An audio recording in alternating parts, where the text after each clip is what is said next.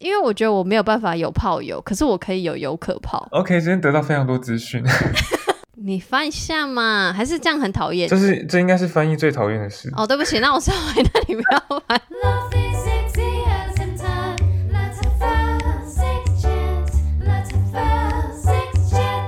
天队友弹琴的来宾是新朋友。Hello，我叫温。那可不可以简单？因为毕竟你是新的人物，听众不知道你是谁，可不可以简单介绍一下？就是你想要透露的资讯，比如说你怎么认识我的，然后你大概有什么样的经历？我们是大学第一年进去念大学的时候认识的，虽然我们是念不同的系。我现在的工作是自由译者，我自己在接案，帮出版社翻译书。跟帮公司翻译一些文件，然后之前有在德国念过书。好，没错，我就是要讲德国这 part，因为我们现在来到那个闲聊近况的阶段。就是之前我跟那个牛还有韩露的时候呢，然后那时候温就跑来密我说：“哎，怎么不找他这样子？”然后我想说：“哦，好啊，也是可以。”然后。我我那时候，我那时候觉得也是可以的原因，是因为就是其实现在我这个系列我都是远端录音，其实我个人没有很喜欢远端录音，然后我会想要远端录音，就想说，那既然要远端录音，我就要真的不是因为疫情关系远端录音，而是我们真的不能见到，所以远端录音，所以我才特别找牛或是找韩，就是他们真的是在国外的人，所以那时候你密我的时候，我想说哦也可以，因为你就在当时你密我的时候。你应该就是还在德国，所以我觉得 OK，那就多一个你知道国外的这个叫什么原因。但因为现在，诶，这个可以说吗？可以啊，反正我就回台湾了，我现在在台湾。但是因为你才回来不久，所以我还是要请你闲聊一下，就是德国的近况。你有在关关注德国的近况吗？你说哪一方面的近况啊？你来分享那个你的你的打疫苗的接到通知到施打的流程好了。就德国的疫情，今年三四月开始算是控制的还蛮好的，跟跟荷兰比起来，算是控制的还蛮好的。大概是今年五月五月初的时候开始积极的要预约打疫苗，因为五月多那个时候，德国政府就有公告说他们准备在六月初要开放给所有民众施打疫苗。但是我想说，因为我那个时候就知道我大概夏天要离开德国，所以我就想。希望可以在离开德国前打完完整的两剂疫苗，所以我五月初就开始预约。那我五月底就在一家诊所约到了第一剂，那是一家泌尿科诊所。我第我的第一剂打的是呃是 AZ。等一下，我要插插问了，就是那个，所以你们也是可以是可以选择的，还是跟荷兰一样，你去到那个地方，它有什么你打什么？哦，德国的疫苗选择就是从从今年初到目前，就是一直变来变去，因为政府在不同时期推荐的疫苗跟有开放的疫苗都不太一样。我打第一剂的时候，政府的规定是，呃，BNT 只能给特定族群或者是高龄族群的打，那其他剩下的族群打的都是 AZ，所以我第一剂就打了 AZ。那原本第一剂打完 AZ AZ 之后。第二季就理所当然是诊所帮我排，但是后来到呃六月底的时候，德国政府开始减少打 AZ 的量，就因为他们跟欧盟还有 AZ 的生产厂商有一些沟通不是很很顺利的部分，所以就是 AZ 的量怎么那么隐晦？就是这很很牵涉到一些政治的那个运作，我我也我也没有办法很清楚的解释。总之就是德国现在完全没有打 AZ 了。我印象没有错的话是这样，那我那个时候就六月底，我就想说，因为德国政府他们就开始推荐民众要混打，为了因应那个新的 Delta 变种。我居然是推荐民众混打。对，因为那个时候德国他们的类似类似像台湾的卫福部或者是疫苗中心，他们就有研究出来说，第一季打 AZ，第二季如果是打 mRNA 的疫苗，那防疫的效果会更好，所以他们六月底的时候就。建议民众，如果你第一剂是打 AZ 的话，你第二剂要换打 R mRNA 的疫。所以我那个时候就也是马上去预约，就预约到另外一个地方打了 BNT。但目前这两剂打完之后，你的个人的那叫什么副作用？我的副作用蛮蛮正常的，也没有什么很特别的情况。就第一剂 AZ 就是跟大家一样，有点发烧，然后发冷，肌肉酸痛，全身无力。然后第二季的 BNT 打完就只有感到特别疲倦而已，除了疲倦之外没有其他的副作用。哦，OK，好啦，感谢你分享关于德国的疫苗的东西。那除了疫情之外的近况，你还有什么其他想要分享的吗？没有，你也知道我的生活有多么的无聊。毕竟你现在还在隔离，确实会很无聊。那我跟你分享一个事情，就是我最近呢，嗯、呃，这真的很最近，大概就是这两天的事。就是我已经很久没有用交友软体了嘛，就我现在也没有特别想要谈感情或什么之类的。但是我最近的一个小目标就是想要那个练习口说，我就在网络上找一些 App，然后是可以，就是有点像认识。当地的人进行语言交换，类似那种，但就是以练以语言为出发。然后我就下载了一些，然后我现在目前比较有在使用的就是叫 Interpose，是念 Pol P A L S。然后结果就上面还是很多奇怪的人，我必须。完了，我这样是不是会诋诋毁那个厂商？但反正 anyway，这也不是业配或什么的。总之就是，我遇到一个人，他他居然第，因为我就想说，其实我也很不会发出你知道什么第一则讯息。然后我就收到一个人，他是一名男性，然后他他就讯息我说，哦，他现在正在台湾，然后呢，他什么问我有平常有没有在看 BL。然后呢，他说：“你们台湾男生让我变成零号这样。”然后我想说：“哇，好棒哦！”是一个，就是你知道吗？就是我想说：“哇，终于不是奇怪的人。”然后就感觉是同志朋友。然后这个什么东西？你人家跟你说他他变他变零号，然后你就觉得他不是奇怪的人。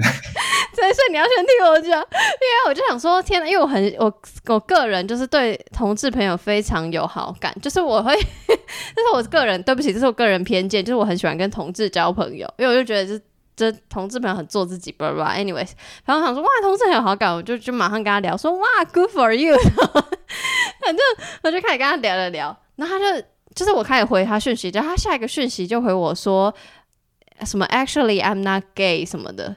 然后想说，What do you mean？然后他他就说，他就是开始讲很多跟性有关的事情，然后就说他可以 do，他说他可以做很多事，类似这种。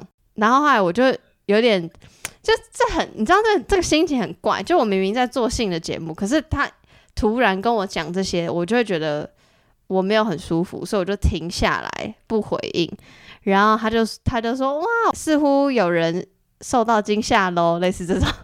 哦，哎，所以你你说的那个 app，它是配对型的吗？还是它是你可以这样全部浏览，然后它不会左滑右滑，你可以直接直接传讯息。所以它那个是有限制地区吗？就是它是会显示说这个人是在你附近的哪里，或者是他是全球的？他是全球的，当然你也可以挑离你比较近的，然后你也可以，因为它会显示说，嗯、呃，这个人会来自哪个国家，现在正在哪个国家。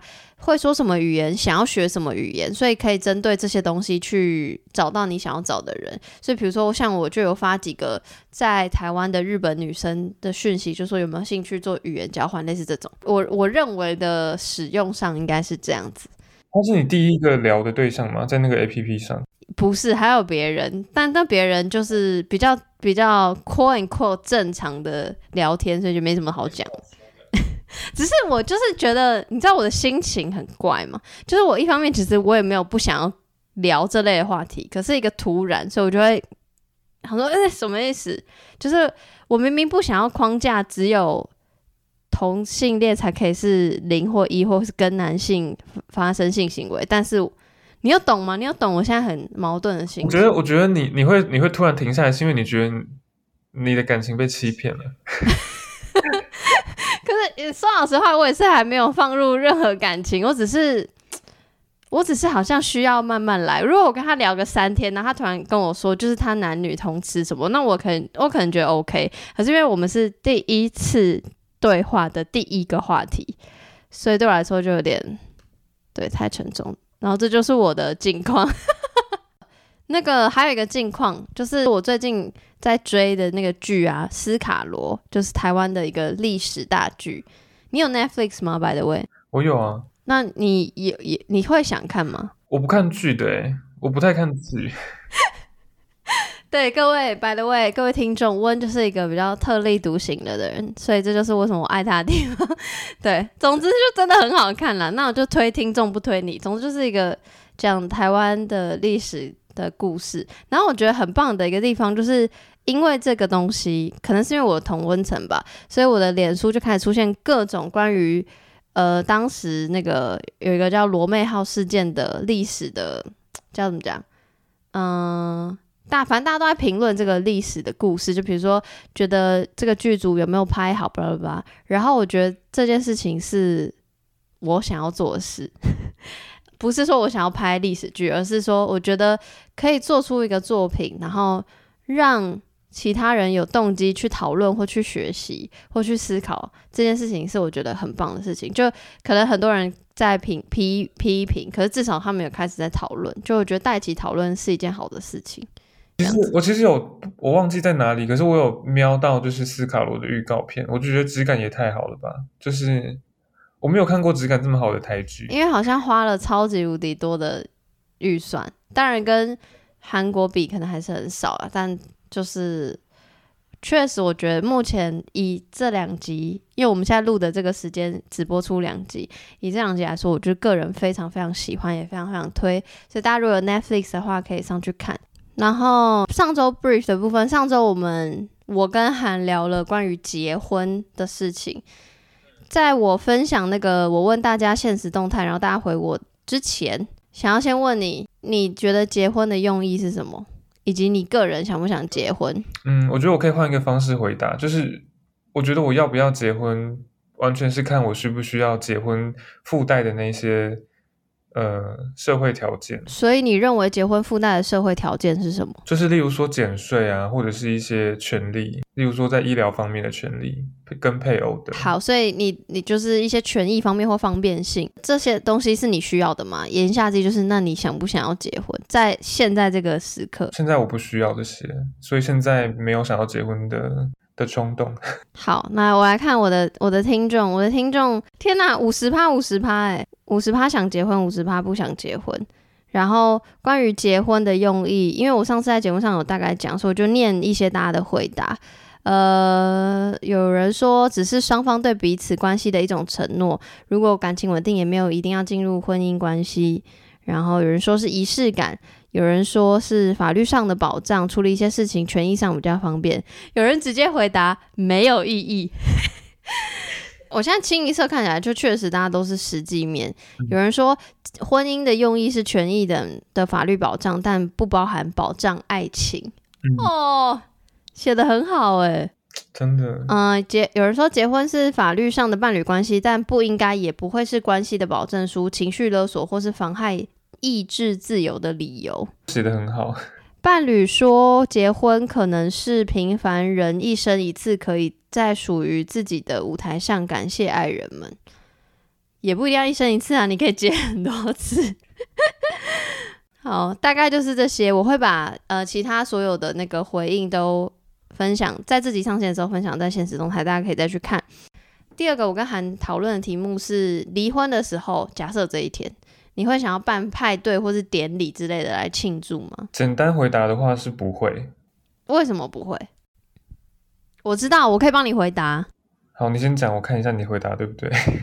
因为我猜你是一个假设你有结婚，然后你也是不会想要办结婚典礼的人，所以自然你就是想要一切都是大事化小，小事化无，是吗？对，因为我基本上不是一个喜欢庆祝或者是办办典礼的人，可是因为我之前看到你。我你有你有给我大家看你的访纲嘛？然后我就看到这个问题，然后我就在想这件事情。可是我就很想反问说，就会我想我想问那些离婚会办庆祝或者是办派对的人，问他们为什么会想办？你有办法回答这个这个问题吗？其实上次为什么会有这一题，是因为当上一上一集的那个文章，其实。他是以这个问题为起头，但他其实想要讲的是离婚正常化这件事情，就是好像很多人会觉得离婚是一件不好的事情，所以要隐瞒或是选择不离婚，就不被没有拿到台面上来讲。美国在二零一零年开始就慢慢有一个风气是说这件事情就是很正常嘛，那么多人离婚，然后结婚就是进入一段美好的关系，那离婚就是离开一段不好的关系，所以。对于你个人来说是一件好的事情。那好的事情为什么不庆祝？其实那那篇文章其实是想要让大家去思考这件事情，就不要觉得离婚好像都是不好的，不要把所有的分开都想成是负面的这样。所以我会觉得，如果选择要庆祝人，也合情合理。我只是在想，因为这个跟前一题的回答有一点关联，就是如果我不觉得婚姻是一种对爱情或者是对关系的保障，那离婚本来离婚自然就不会是一件很很糟糕的事，你懂我意思吗？哦，我懂了，因为哦对，因为你不觉得结婚是像我刚刚讲的是进入一段美好的关系，啊、因为你已经在那段美好关系里，所以你哦哦真的耶哇。哇，那我当时没有想到哦。就是对于对于那些把结婚当成实际面的行动来看的人，离婚对他们来说可能只会是你失去原本有的那些法律保障，或者是你可能又要缴更多税，因为你离婚了。这样。哦，确实啊，那就变成真的是不好的事哎，就麻烦事。好吧。你可以这么说。然后，那我的听众，呃，四十八趴的人会想要举办一个派对或典礼庆祝，然后五十二趴的人不会，其实也差不多就是一半一半了。然后有我有一个延伸问题，就是在呃这题的之后，就是因为毕竟我跟韩都没有结婚过，所以当然没有离婚的经验，但是有一些分开的经验。然后我就问韩说有没有一些分手后给自己的仪式？你有吗？我我好像因为谈从开始谈恋爱到现在都没有分手过，所以好，谢谢。好啦，因为我我在节我在节目上分享，就是我分我有一个也不算分手，但就是分开，然后不太是分手后给自己一个仪式，而是为了为了减降低或是那叫什么分散分开的注意力，所以我就让我自己去考驾照，这是一个。我跟大家分享的，我在现实动态上问大家，然后大家的回应超酷，我念给你听。有人坐公车到机场晃了一圈，想着世界很大，未来的路还很长。有人跑去夜店玩，然后蛮多人是剪头发的。有人立马健身看书，疯狂鞭策自己。然后有人是一个人去旅旅行，有的人是到了别的城市，然后想要转职。有一个超酷，有人说分手以后开了一个自己的粉专，跑去学肚皮舞，练习用书写跟运动跟自己对话。哦，这个超酷，这个超酷，写下一封给前任的信，在自己用前任的角度来写出一封回复的信，然后两封信都不寄出，保留或销毁，太酷了吧？好，差不多这些，其他的我就是会那个一样放在现实动态。你觉得这些行为如何？我觉得蛮可以理解的，因为就可能结束一段感情，会想要想要变换一下自己的状态吧，不要让自己陷在原本的那个状态里面。那你觉得我如果做出什么事情，你会叫我不要再闹了？你是说分手之后你做的事情，我会叫你不要不要继续做吗？之类的，就是所以上述那些假设我都我去做，你就 OK？不会啊，你你你本人做的都比上上述那些还就是可怕吧？哎呀，万一有一天我分手，那我剃光头，你 OK？我 OK 啊。马上进入到这礼拜的主题。这礼拜其实我只挑了一个想要跟大家聊的，然后会另外再分享其他篇文章，但是不会多聊。然后第一个想要跟大家聊的就是 Gen Z tells us how to end a situationship。好。这这句话，这个标文章标题有太多专有名词，你不要看仿纲。你知道 Gen Z 是什么吗？我知道啊，我们是 Generation Y，然后 Generation Z 就是从一九九零年代末期出生到到二零一零吗？就是在这个期间出生的人，就是 Generation Z。对，差不多。然后 Generation Y 就是我们比较少被讲。我的意思是，这个名词比较少被讲。通常比较听常听到的词是什么？Millennials，就是千禧世代嘛，可以这样讲。然后我们就是属于一九八零年代到一九九零年代初出生的人，然后再往前，Z Y 在前面就是 X 嘛，所以 Generation X 就是差不多一九六五到一九八零的出生的人。当然这些定义就是很模糊啦，但就大概大概这样子。然后。有一个 FYI，就是你知道有一个新的词但不是那么通用，就是什么 Gen C。你知道为什么是 C 吗？因为就是后面现在二零二零出生的人。等一下，我知道 COVID。没错，你很聪明，没错没错，就是 COVID。我有看到一个新的词是 Gen Gen Age Generation Alpha，说是二零一二出生的，然后应该可以持续到二零二五都算。但我不知道为什么是 Alpha，就是可能要再查一下。那 Alpha 后面要什么 Beta，然后下一个什么 Delta，变病毒了。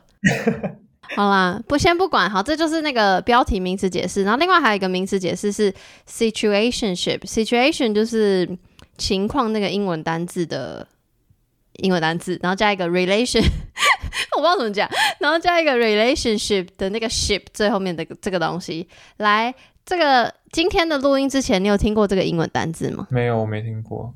好，那字面上你觉得它会是什么意思？字面上的感觉就是，就是。就是它是一个短暂的状态，不是一个长期、长远的状态。哦，哎，我喜欢你这个翻译，不愧是翻译家。哎哎，对，By the way，那这篇文章的标题你会怎么翻？Gen Z tell us how to end a situationship。哇，很难呢，因为 situationship 现在中文又没有。你翻一下嘛，还是这样很讨厌？就像叫跳舞者说你跳一下嘛，这样子。这是这应该是翻译最讨厌的事。哦，对不起，那我稍微那你不要翻译。好，那那我们就言归正传哈。Situationship 在这篇文章中有稍微讲到说，这个词的意思有一点像是 friends with benefit，有点像就是 friends with benefit。我会翻成不会，我不会直接翻炮友。对我来说，我会翻成有可炮，就是我觉得。我觉得炮友跟有可炮不一样，你你知道差别在哪吗？没关系，你讲讲看，我听听看。这是我自己定义，就是我觉得炮友就是你就真的只想跟他打炮，你是建基于、嗯、基于打炮而产生的友谊。嗯，可是有可炮，你是先跟他是朋友。你是朋友，但是你们是可以打炮的朋友。你等下我打一个岔，有有可炮是台湾目前通用的说法，还是你自己发明的？呃，不是我发明的，但也不是通用的说法。我第一次看到这个词是在我有点忘记是拆框还是玻璃打开开，然后这两个组织都是在谈论嗯开放式关系的组织。然后，总之就是他们在，嗯、他们每次都会每每次，哎，就是每我忘记是每个月还是某固定一段时间就会有一个聚会，在那个疫情之前啦。嗯、然后聚会可能每天都有、嗯、每次都有不不一样的讨论主题。那有一次主题就是在讨论各种名词，所以那时候好像在讨论炮友这个名，或跟就是跟跟打炮有关的名词的时候，就有讨论到这个 friends with benefit。然后好像当时的有一个人就觉得。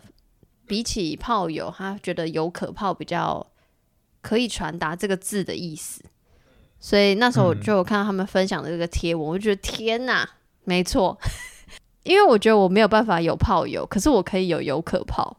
我只是在想，我自己对于这两个名词的分别有没有这么有感而已。你可以感受得出分别吧？我不知道，因为对我来说，我觉得先是炮友，然后再变成可能朋友，还蛮。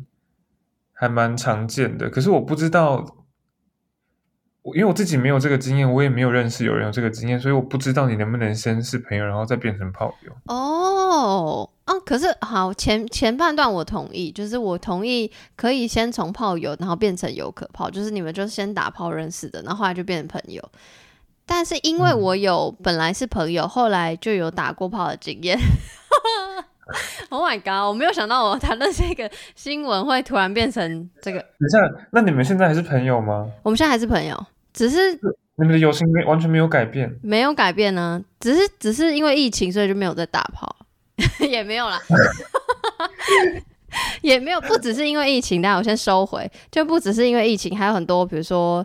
我自己情绪上的东西，就我状态没有在我想要打炮的状态，所以现在就是就是一般朋友。所以不是因为他的关系，是因为你你自己的情绪的问题。诶、欸，如果如果角色对换，就如果他情绪上也有觉得他现在不想打炮，我也不会逼他打。没有，因为我想我想要知道的主要是你们现在没有继续有性关系，是因为你们原本是朋友，然后做了一次之后，然后就之后就没有要再继续做了，还是说？我、哦、没有做不止一次，做不止一次。OK，今天得到非常多资讯。不止一次啊，只是后来就是因为我自己这边的情感的处理，加上我对于就是未来一些焦虑的东西，所以我情绪上没有觉得可以。嗯、OK，对，但是但我们还是朋友。所以在在这个案例上，就是有有可靠是成立的，就对了。我我我自己觉得至少一个成立对我来说就是成立，所以我会把它归类于有可泡。但是比如说像很久以前在玩 App 的时候认识的人，嗯、然后。比如说认识觉得 OK 觉得不错，然后就上床，但是只有一次，我不会把它说成他是我炮友，嗯、我就觉得那就是 one night stand。嗯嗯，可以理解。好啦，让你知道我很多事。名词解释先到这边，但是呃，在仔细讲这篇文章内容的时候，我要先介绍一下这篇文章的受访者，就是说 Gen Z tell us，所以到底是谁 tell us？就是这个 Gen Z 代表，他现在二十一岁，他叫 Jamie，然后。他为什么可以告诉我们一些建议？是因为他最近九，我没有记错，他是九月要推出一个新的交友软体，然后他是说他是标榜就是重视的是 friendship，然后还没有上线，所以就是我会 哦，我我这个人很好，我还我会把那个叫什么他的网站放在资讯栏，就他的网站是你进去，它变成一个表单，你就可以先填写。你的电话、你的国籍跟你的电话，所以那个这个 app 一上线，它就会通知你这样子。好，总之他说他的理念是说，我们她是一个女生，然后他就说，我们女生连上厕所都要一起上厕所了，为什么交朋友不能一起交朋友？就他觉得现在的 app 都是一个人面对一个人，所以他想要创造一个 app 是就是，比如说我今天想要。我随便举例哦，打桌游，然后就是有一个 group，然后想要一起，他可以跟朋友一起在这个 group 里，然后寻找也想要一起加入这个 group 的人，然后后续怎么发展？你们要是朋友，要是情人，要是打炮的人都无所谓，这样子。哦，所以它它的它的差别跟其他交友软体的差别，就是它多了一个团体交友的功能。我觉得它不是多了一个，它就是以团体交友为主打，它应该没有要个人吧。当然我，我我不是很确定会不会有，比如说 message 的功能，但就是我猜它是主打团体，它就是不想要个人这件事情。然后我想要问你，你对于你听到现在，你对于这个 app 的想法，跟你觉得为什么这么多交友软体？你觉得我们还需要更多的交友软体吗？如果像你说的这个软体是主打团体交友的话，那我觉得可能会跟目前其他交友软体有一一点点不一样的地方。可是如果单纯针对交友软体的概念来说的话，我觉得交友软体这么多，然后每一年都有新的出来。可是其实，可是其实民众使用交友软体的心态应该都没有改变，而且使用交友软体的方式应该也都没有没有太大的改变。所以我觉得未来是多是少，其实好像对于大家交友的状态都不会有太大的影响。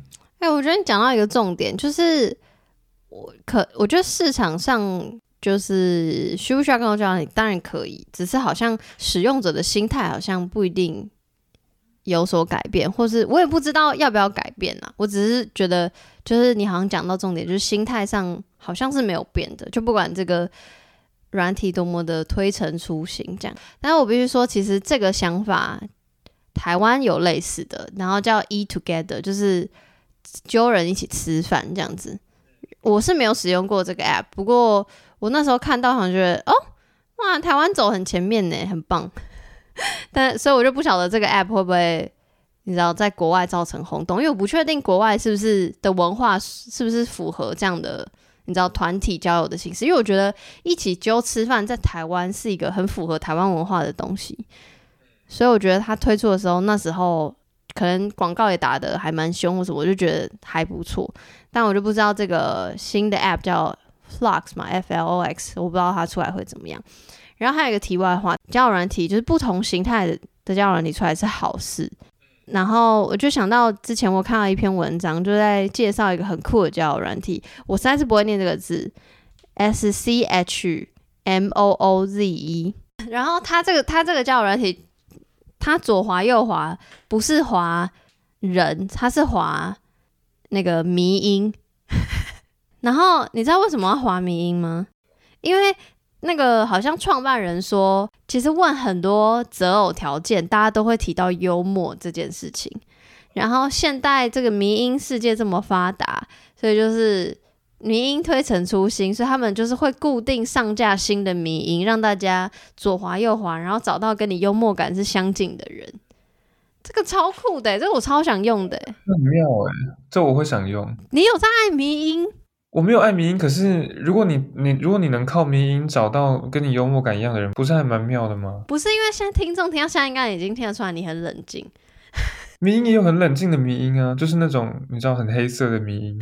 是啊，是没错。只是我想说，我不知道你爱迷音哎。总之就是，我觉得这很酷，然后我很想用。但是坏消息，台湾不能用。反正有超多很酷的 app，台湾不能用啦。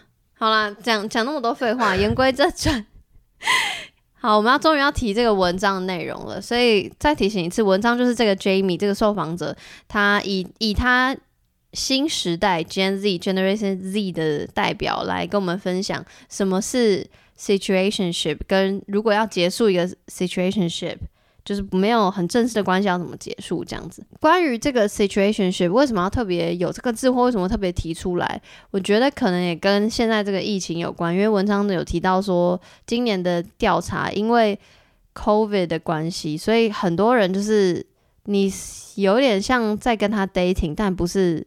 Officially dating，因为在 COVID 的情况下，你不能在外面走来走去，你只能内用，嗯，就是约在家里的意思。对，所以就是可能比较有一些暧昧不明的关系，所以就是很容现在的这个时代下的人们，可能比较容易有这种 situationship，就是或者是你你可以想是 friends with benefit 这样子。那你对于这种暧昧不明关系的看法是什么？然后你觉得你自己擅长处理这样的关系吗？对于这种事情，我比较不会有什么强烈的好恶。就是这种事情，我觉得就是当事人如果可以接受，那就就 OK。那如果他们就这种事情我，我我不太会有什么价值判断呢。你不太会有价值判断，所以听起来像是你觉得与自己比较没有关系，所以你不会去进入一段相对暧昧不明的关系。嗯，也也不是这样说。就是如果是我的话，我应该是属于不排斥，但是我也不会。特别想要追求这种暧昧不明的关系，就如果它发生了，那就是发生了。所以是顺其自然派。但是我有一个问题，就是如果你顺其自然的进入一段暧昧不明的关系，可是假设你是一个不喜欢暧昧不明的人，那你就会想要主动结束这个暧昧不明，所以你可能就会主动问说：“诶，所以那我们是什么关系？”你就会想要确认关系，所以你会做这样的行为吗？还是不是？就是假设你自然而然的进入一段暧昧关系里，嗯，我觉得可能要看两个人的互动到什么程度，跟我们认识多久。好，我觉得基本上人的心理，从人的心理来看，没有人喜欢暧昧不明的关系。哈？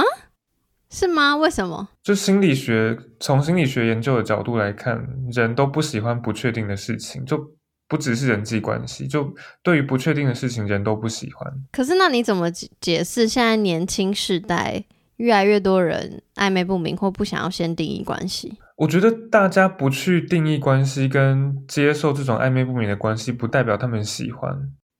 因为我现在我现在在翻一本书，是心理学的书，在谈焦虑，然后里面就有提到很多心理学的研究，他们就是分析人在不同生命阶段的焦虑的对象是什么。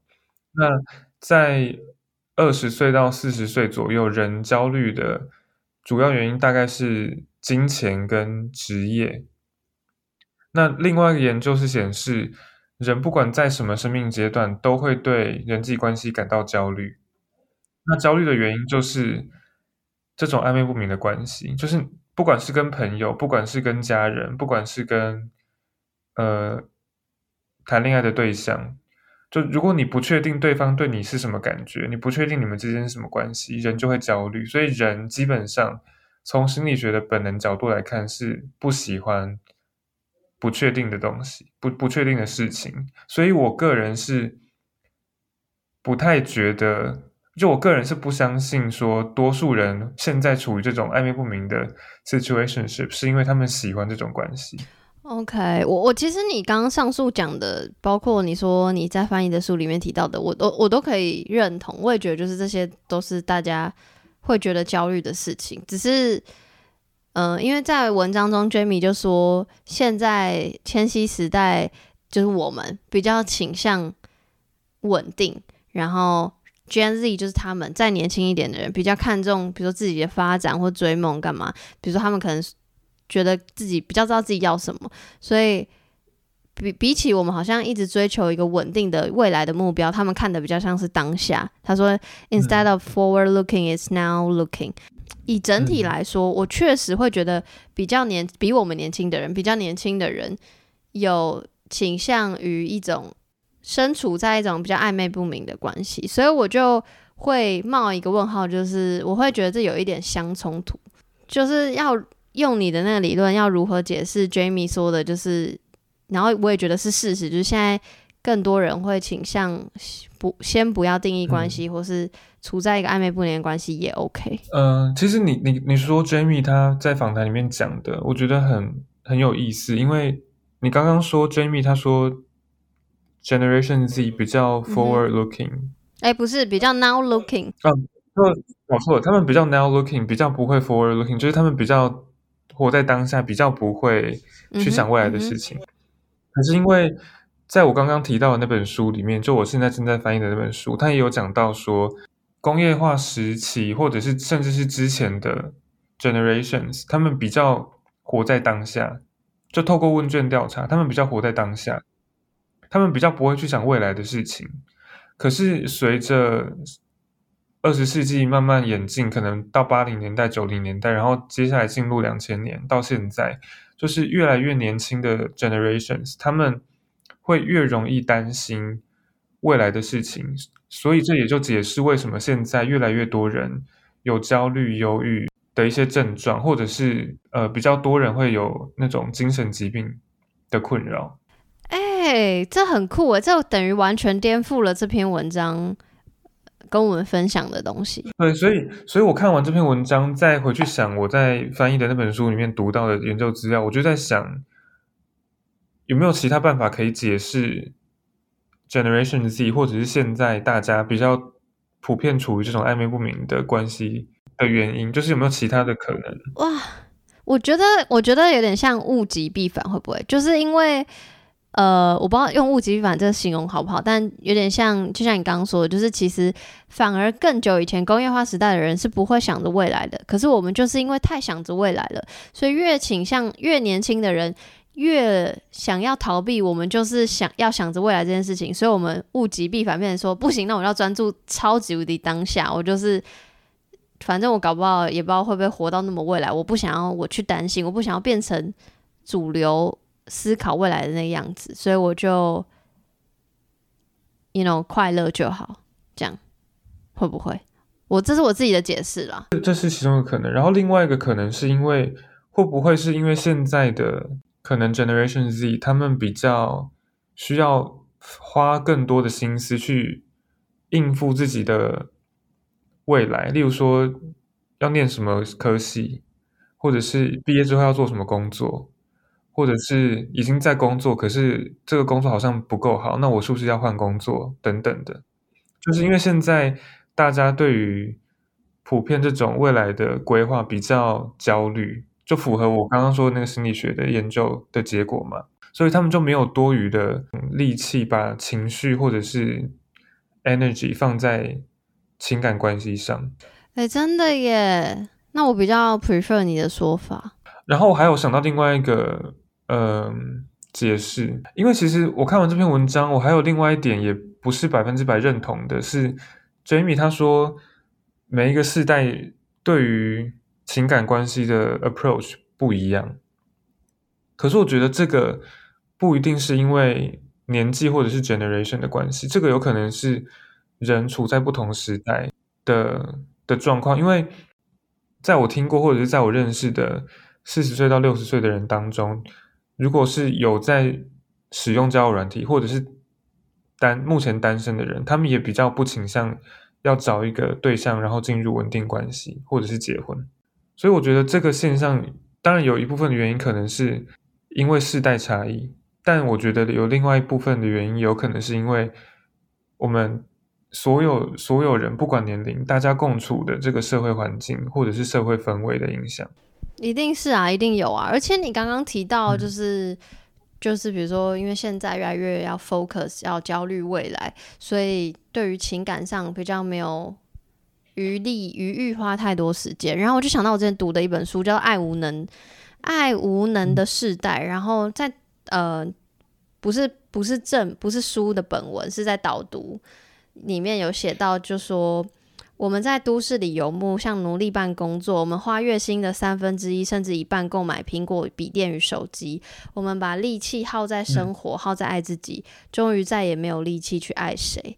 我就觉得，就是其实就像你讲的，就是完完美符合你刚刚的推论。所以我觉得确实是有很大的这个可能，就是不是说哦，这篇文章跟你现在正在翻译的心理书籍是相反，反而是相辅相成的。我还要想到最后一个解释，就是因为现在比起可能二三十年前，就是交友的管道跟可能性多了更多，所以会不会大家开始觉得说，我要多认识一些人，就搞不好我可以多认识，然后有一天会找到一个可能最接近对我来说最最最理想的对象，就不想要太早。你知道吗？就是进入一段稳定关系。你说，因为可能性扩大了，所以会觉得一定会有比现在这个更好的。我觉得应该有一部分人是抱这个心态。我我觉得啦。是啊，其实你现在讲到这个，又让我想到，哇，我现在有点忘记，应该是报道者的有一个系列报道，也是跟爱无能这个主题有点关系。反正我一样会找到找得到的话，我会放在资讯栏，就是。就是科技进步也让我们对于情感的想法，唉，就是我不知道怎么讲，我不知道怎么讲下去。就是你知道，就像你刚刚讲，就是抱持着这种想法，但是不见得这种想法对于实际上的未来是真的好的。就我们我们现在其实很难去判断说什么发展未来会是好或不好。可是我觉得，就是现在的状况是这样，那势必就是势必就是会继续朝这个方向发展吧。嗯嗯嗯嗯，好啦，那我觉得这个这里的讨论好有趣哦。但那个你的书什么时候会出来？我还没翻完呢。好，那就是超久以后。那听众不要想了，就是 对啊。如果我这节目还在的话，我就会跟大家分享。好，然后下一个就是文章里面也有提到，假设因为这种 situationship 很有可能会结束嘛，嗯、然后特别又是。最近呃，比如说美国或甚至台湾也是，就逐渐解封，就是大家要回去上班要出去了，所以更有可能会结束这样的关系。那假设是要结束这样的关系，如果是你的话，你会怎么结束？我的话应该也是跟 Jamie 一样，就是自然淡掉。哎，哦，所以你不会就是做什么举动？你说，你说讲清楚，说我现在要跟你开始不联络，这样吗？对啊，或是。会见面讲吗？还是怎样？见面讲，我觉得蛮尴尬的。如果对方也是就是要慢慢淡掉，那这件事情就会自然发生，就是双方都自然淡掉。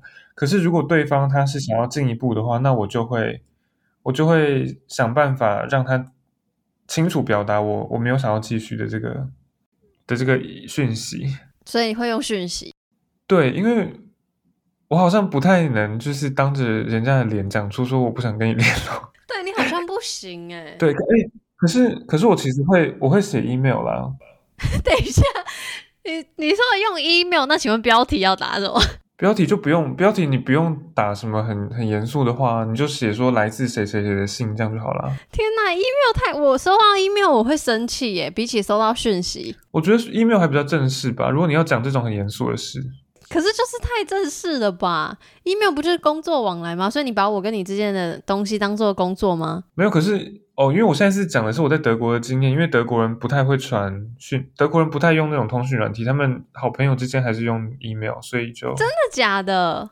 所以他们说好，今天有个 party，然后就会传 email，然后 CC 超多人这样。不是不是不是这种，就是我的意思是说，如果你是要只是约时间什么的，或者是随很很迅速讲事情，当然还是会传 WhatsApp。可是如果你是要认真 update 最近的事情，例如说我要跟他讲我最近发生了什么事，或者是我最近有什么感情上的发展，就如果你是要跟好朋友聊天分享这种很重要的事情的话，你就是会写一封比较长的 email，你不会就是。传传几个短讯息出去，你知道吗？哇，这个是我新得到的知识，我真的不知道哎，所以这是一个文化的东西哦。是吗？没有，但是但是这是但是这是仅限于我跟我朋友，而且我的朋友年纪都比我大，所以哦，有可能跟年纪也有一点关系，所以搞不好这也是就就也是只有一个年龄层以上的人才会做的事，搞不好现在十八岁的德国人也都是用 TikTok 什么的。好，那你觉得这个叫什么 situationship 结束？你跟这个人结束之后？假设你们社群有互相追踪，那你会删他好友吗？你会退追踪吗？还是你会做什么事？如果如果真的走到互加好友，那代表那那代表我觉得那个人就是还是可以当朋友的，所以就不会退追踪。我不会跟一个人聊聊第一天或者是见面第一次就就互加 Instagram 什么的。OK，很很你的做法。我的话，这不是自这不是搬石头砸自己的脚吗？为什么？为什么是拿石头砸自己的脚？就是我觉得。刚跟人家认识就交互就互互加，就是社群媒体是一件很很自找麻烦的事哎、欸。哦，因为对啊，因为你怕麻烦。不是不是怕麻烦，就是如果如果你跟那个人就很快就发现说你们根本就聊不来，或者是他很烦什么的，你到时候要退追踪，这就是一个情绪的你知道劳动。可是我我可以理解你说的，但是我我我的话，我会觉得就是因为我想要赶快知道。或是赶快让他知道他跟我合不合，所以在社群上我会发表任何我认同的东西，所以用社群去了解一个人是相对快速跟简便的，所以他如果看了我的社群，可能就可以马上知道，OK，可以跟我聊什么话题或跟我合不合，我觉得这个反而是对我来说是比较好的方式。然后，呃。有听有长期听节目的人就会知道，我本来就是一个习惯或喜欢跟前任交朋友的人，所以我本来就也不会想要退追踪什么，因为我就觉得，就即便不联络，但是就也会想要关注你，就也还算是一个很远很远的好朋友，类似这样，所以我就是如果真的分开或什么，也不会删掉或是退追踪或什么的，然后。如果曾发过一起出游的照片，或或者一起的合照，anyway，我也不会想要把它删掉或隐藏，因为对我来说，那就是一个事实，那就是一个曾经存在的、嗯、的的的的证明，类似是这样子。然后为什么特别提这个？是因为 Jamie 也有在这篇文章就提到，就是因为这个记者嘛，反正 anyway 就写文章的人就有问他说，那他会如何结束关系？然后就像刚刚前面有讲，他会淡。慢慢的淡掉，不会特别提什么。那当然，假设是真的，像刚刚提到有一方比没有想要继续，一方想要继续的话，他就是会用讯息的方式，然后诚实跟尊重的讲清楚，说他就是想要分开了。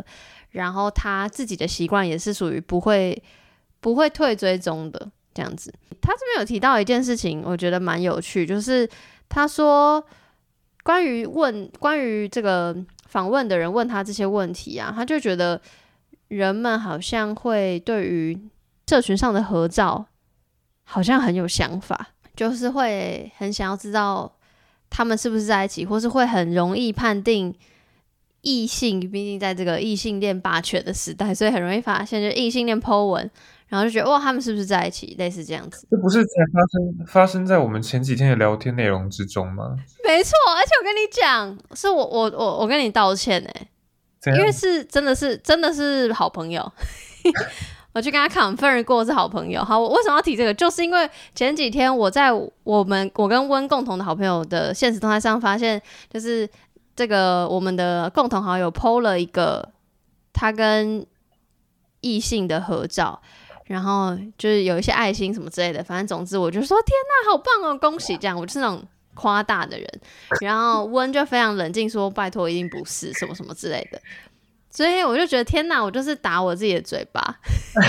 我就是看到了这篇文章，就觉得我一方面也不喜欢小题大做的人，二方面又觉得天哪，可是我是小题，都是小题大做的人呢。可是我的，我觉得我的情绪比较不是。我不是那种八卦情绪，哎，我是那种我想要我的好朋友幸福的情绪。对，可是你你你你会过于激动，让大家觉得你好像就是……好啊，好啊，那我在这边跟大家道歉，在这边跟那位朋友道歉。我我之前就跟他道歉过。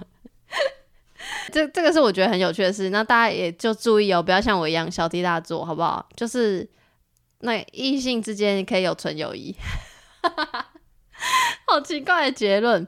关于这个新闻，这个这篇文章的最后一题了，就是想要问你对于对于在社群展示情感这件事情的看法。我个人是不做这件事的。对对对，就是因为这件事，所以我很好奇你是怎么想，因为你是就是温有一个很长很长很长的恋情，就是五年以上那种长度，然后他从来不晒恩爱的，就也不要说晒恩爱，就是。因为晒恩爱听起来好像有点负面，虽然我很爱，我不觉得负面，但总之他就是也没有那种很正式的合照，那种任何都没有。应该是有啦，就是很早很早之前。那什么事情让你开始不做？然后跟为什么你不想要做？嗯，其实好像有蛮多因素的，就是一方面是我，我从前几年开始就比较少在积极使用社群媒体，就是我比较少 po 任何内容。而且我丢的内容也主要是基本上都只是针对特定我有兴趣的议题，我不太会 po 个人私生活的事情。嗯，是因为你比较在意隐私吗？我觉得好像也不是，可是因为我就觉得谁有谁有必谁有需要知道我的事情呢？我很想知道啊，不过我会打电话给你啦，所以还好。对，可是因为我我都会让我的好朋友知道我发生什么事啊，所以其他人我就觉得他们不需要知道我的事，其实他们大概也不想知道我的事，所以我就。基本上不会抛我自己很 detail 的，就是私人生活的的事情，在我的社群媒体上。我是可以理解，就是觉得别人可能不会想知道这件事情。可是因为我就是跟你完全相反嘛，就是温是一个低低度使用社群的人，我是重度使用者。然后我会觉得一开始。在刚使用的时候，那时候社群这些东西才刚出来，就也不知道，就傻傻的用。那近期就是重度使用，是因为我发现，就是你你一开始可能会想说，哦，别人怎么可能会想要看？可是居然发现，就是路人就是想要看，而且 就是路人。就比如说，好，我解释，比如说在我的节目里面，嗯、呃，像比如说找前任回来讲我们自己故事的。急速的收听率跟讨论度是高的，就是我明明觉得这是哇，这个这么 personal 的事，我也不是一个，我不是什么 KOL，我就是一个路人。然后我跟我的前任讨论我们自己以前发生的事，这其实是一个私人到不行的事情，可是就是大家会很有共鸣或想要讨论。我觉得这就跟为什么，比如说现在实境秀这么红的原因，可能也是一样，就是。这根本不关我们事啊！可是我们就是想要讨论。然后为什么我们想要讨论？是因为我们不知道怎么主动讨论自己的事情，就我们没有办法跟我们身边的朋友，或跟自己的伴侣，或者 even 跟自己的家人去谈论到关于情感、关于情绪，因为我们没有学，我们没有情感教育，至少在我们这个年代。所以如何 bring up，如何提起这类的事情，那就是靠着讨论别人的事，借由别人的情感相处。其实大家也是想要讨论自己的事，就我觉得我在社群上获得共感的体验跟共感给我的收获是大的，所以我才会逐渐迈向重度使用，因为我就觉得，嗯，就这个分享的感觉是很好的。今天时间差不多，然后最后我在资讯栏放了另外两篇文章，其实就是在，因为这篇文章里没有什么好衍生的问题，就这两篇文章都在讲说，就现在的。政府规定的教育里面，就性教育的程度很少，或是内容不够广泛，所以流行文化，不管是电影或电视，就是教会了我们很多东西，然后呈现多元的情欲或情感的样貌。所以里面就有提到蛮多我自己有看，然后或是觉得还不错，或听别人朋友说还不错的影集，像比如说之前有在节目上分享过的《Sex Education》，呃，Netflix 上有。然后，呃，有有小说改编的那个《Normal People》正常人也是超好看。就是为什么我会特别推第一个《Sex Education》，就它是提到各种不同面向的性，或是性倾向，或是性别认同，就里面都有提到。然后重点是，就是它是一个青少年发生在学校里的事嘛，所以就是青少年时期的尴尬，然后又用相对幽默的方式呈现。所以我觉得是很棒的。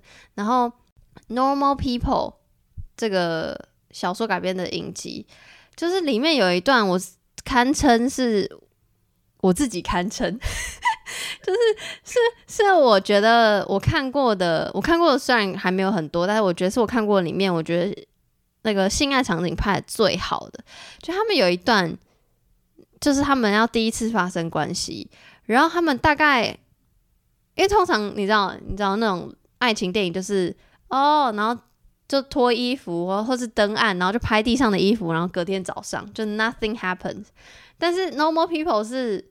他大概花了可能十五二十分钟，忘记多久，他就真的很久，然后再慢慢的脱衣服，然后慢慢的尴尬，然后慢慢的摸对方身体，然后询问说这样可以吗？那样可以吗？就是都有问到，就是我觉得有问到 yes or no，跟有呈现那个前戏有一点小浪漫跟小尴尬这件事情是很真实的，然后是我个人也觉得很喜欢的。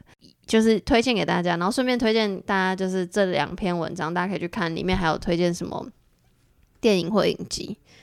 那你个人有推荐什么有情欲或性的展现的影片或影集吗？影集我看比较少，可是因为你刚刚提到 Normal People，所以我记得那个 Sally Rooney 就是 Normal People 的作者，他的第一本小说叫做 Conversation with Friends。最近也要拍成电影还是影集，我忘了。真的假的啦？那那本书你不是也你有读过吗？就它里面也有很多关于性跟情欲的。有啊，超多的。我觉得那些，诶，虽然要跟他，虽然我刚刚推荐推荐成这样，但我觉得它里面的描述比正常人还要好。就是我更喜欢 conversation 里面的聊天记录里面的对于性的阐述。你只是想要推荐那个聊天记录哦，你没有看过任何你觉得很不错的？流行文化中的性展演，嗯，我看了，我能想到的都是书，哎，啊，你随便举例啊，我也可以放在下面。我最近看了一本那个一个美国作家 Garth Greenwell 的小说，叫《Cleanness》。现在只有英文版吗？它还没有中文，因为英文也才刚出没多久而已。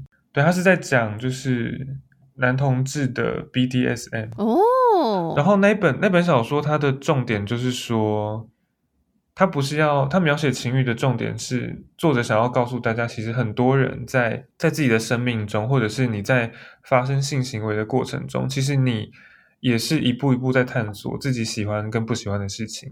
他说，没有人是在决定要今天要做这件事情之前就知道我今天喜欢什么，我不喜欢什么。很棒哎，天哪！希望那你觉得他以小说，诶、嗯，他是小说吧？以小说的。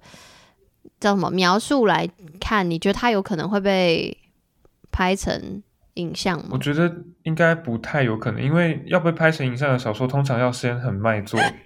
天哪，你干嘛预言？搞不好他未来就会热卖了。没有，因为那个作者好像写了两三本小说都没有热卖，所以。那希望这一集可以帮他的那个销售量加点分呢。Oh my god，好可怜。还有那个、啊、Sally Rooney 的第三本小说《Beautiful World》，Where Are You 也要出。哦，那我。那就是我不知道，我没有得到这个消息。里面也是有一些就是情欲的部分。那今天就差不多这样，然后怎么样？你觉得如何？我觉得好像就是渐有渐入佳境。没错，你就是需要时间暖暖身。不过没有那么多时间让你暖身，所以就希望你下次再加油。All right，我会把来宾逼疯啊？好恐怖哦！希望你们还愿意来上诶。好啦，那那做 ending 就是要跟大家说拜拜。拜拜，再见。